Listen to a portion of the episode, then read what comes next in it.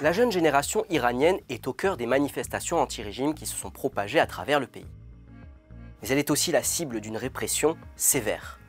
Lors des troubles récents, les forces de sécurité iraniennes ont tué au moins 34 jeunes adolescents.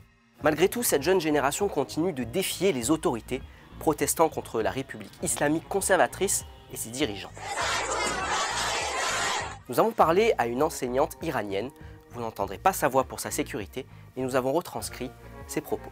Je suis enseignante dans une école pour filles de 6 à 15 ans. J'ai des élèves très jeunes qui viennent vers moi, me serrent dans leurs bras et me disent en larmes Ils ont arrêté ma tante ou d'autres qui me disent J'ai peur qu'ils tuent mes parents. La semaine dernière, des élèves se sont précipités vers moi, paniqués, et m'ont demandé Est-il vrai que la police viendra voir si nous avons arraché les photos du guide suprême de nos manuels scolaires?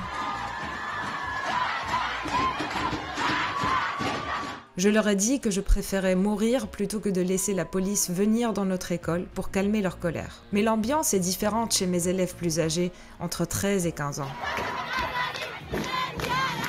Elles se donnent un rendez-vous fixe avec les garçons des autres écoles proches de la nôtre et ils chantent ensemble tous les jours après les cours.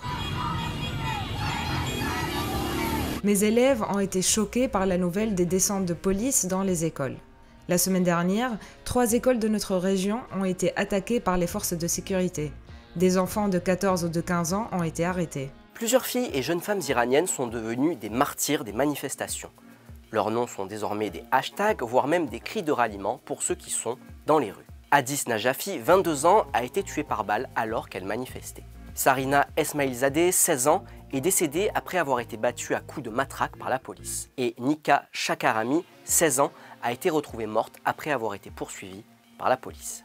Certaines jeunes femmes affirment qu'elles ont été agressées sexuellement après leur arrestation.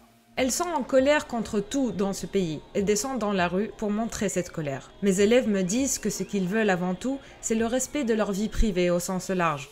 Avoir un petit ami ou une petite amie, ça fait partie de la vie privée. La façon dont ils s'habillent dans les rues également, et pour qui voter. Cela concerne aussi la vie privée pour eux et c'est un droit fondamental. Mes étudiantes m'ont alors dit quelque chose qui m'a brisé l'âme. Elles m'ont dit Nous n'avons pas peur d'être tués, nous avons peur qu'ils nous violent. Avant le week-end, comme d'habitude, je leur ai dit À la semaine prochaine, mes chéris. Elles ont répondu Si nos noms ne deviennent pas un nouveau hashtag comme Massa Amini, à la semaine prochaine, madame. Cela m'a profondément choqué que des enfants de 14 ou de 15 ans pensent qu'elles pourraient être tuées dans les prochains jours et qu'elles soient prêtes à mourir si besoin.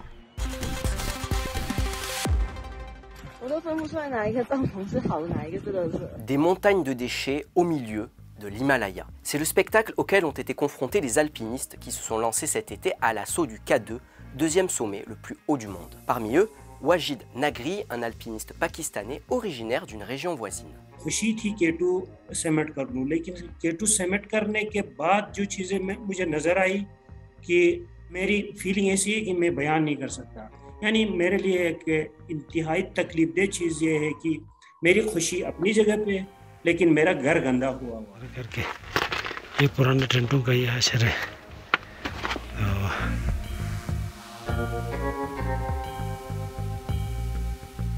इतने पुराने कैंप्स वहाँ पे है। कम अज कम 20 से 30 टेंट नीचे फ्रोज उसमें आइस के अंदर फ्र, मतलब फ्रीज हुए हुए हैं। और जैसे ही थोड़ा सा मौसम अगर साफ़ होता है धूप निकलती है तो उसके साइड में वॉशरूम्स की जो स्मेल है और फ़ूड का जो कचरे का जो स्मेल है वहाँ पे बैठना मुमकिन नहीं होता है। उस इसकी वजह ये है कि सीमेंट पुश जब होता है उनका मकसद मेन जो होता है वो सीमेंट पुश जब वो कामयाब होते हैं उसके बाद वो जल्दी नीचे उतरने के चक्कर में जितने अपने लिए आसानी करने के लिए चीज़ें जो फालतू चीज़ें वो फेंकना शुरू कर रहे हैं Plus de 150 alpinistes ont atteint le sommet cet été, un chiffre multiplié par 5 par rapport à une saison normale et qui s'explique notamment par la fin des restrictions sanitaires. Mais cette situation est aussi due à un été particulièrement chaud qui a fait émerger les détritus enfouis plus que d'habitude. Cette pollution affecte ensuite les cours d'eau alimentés par la fonte des neiges et impacte les populations locales mais aussi la biodiversité. Et cela a aussi des conséquences pour les alpinistes eux-mêmes.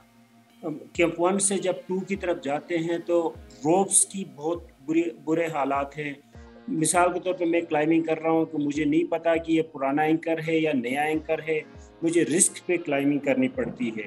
Definitely मतलब हमारे पास ई आई गैसेस होते हैं, चूल्हा होता है, हम बर्फ़ को पिघला पिघला के ही पानी पीते हैं। सम टाइम इस तरह होता है कि कहीं से अगर आपको पानी मिल जाता है तो उसको बोतल में भर लेते हैं, उसको बॉयल करके फिर हम पी लेते हैं। बिल्कुल होता है मोस्टली मतलब ट्रैवलिंग जो डायरिया होता है वो इसी चीज़ इन्हीं चीज़ों के ऊपर से होता है होता है बहुत सारे लोग बीमार हो जाते हैं पानी मेन पानी की वजह से ही काफ़ी लोग बीमार होकर क्लाइम भी नहीं होता वापस चले जाते हैं होता है बिल्कुल होता है Cet été, une campagne de nettoyage a été organisée par les autorités pakistanaises avec des alpinistes.